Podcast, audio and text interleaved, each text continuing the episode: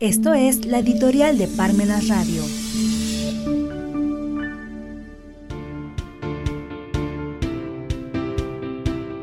¿Dónde están los abogados de la presidencia de la República?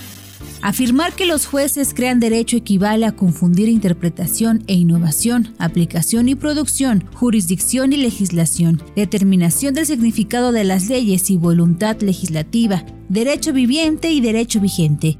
Luigi Ferrajoli. En las naciones modernas que se rigen por el Estado de Derecho, siempre se ha mantenido la premisa de que detrás de la presidencia o del líder máximo del gobierno se encuentra un grupo de abogados liderados por un titular. Este equipo se encarga de presentar los asuntos jurídicos más relevantes, los problemas que requieren atención y las soluciones legales que deben implementarse.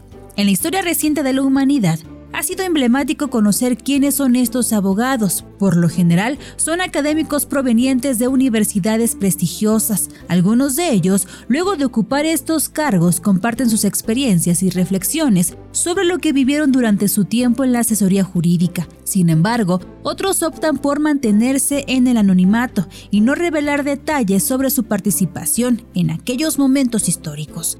En los últimos tiempos se ha observado un incremento en las críticas dirigidas al Poder Judicial desde la Administración Pública Federal. Sin embargo, resulta lamentable que esta crítica haya surgido al final del actual mandato, ya que la práctica de que el Poder Judicial tenga un mayor peso que el legislativo ha sido una constante durante mucho tiempo. Es preocupante que solo ahora, debido a la falta de una asesoría jurídica adecuada desde la Presidencia de la República, se esté visibilizando este problema, en realidad no es algo nuevo y se sustenta en fundamentos teóricos del derecho. Es preocupante que las recientes críticas al sistema judicial expresadas durante las conferencias en el Palacio Nacional revelen un desconocimiento de un problema que se ha agravado por cada ciudadano común que busca obtener justicia.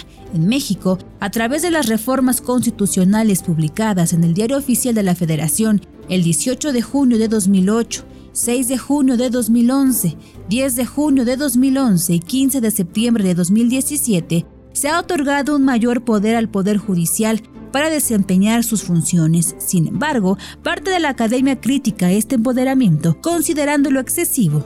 Ahora, la presidencia de la República lo ha percatado. Por ello, es que el debate entre la administración pública y las decisiones del Poder Judicial es la prueba actual de que la política está sobre el derecho y no el derecho sobre la política.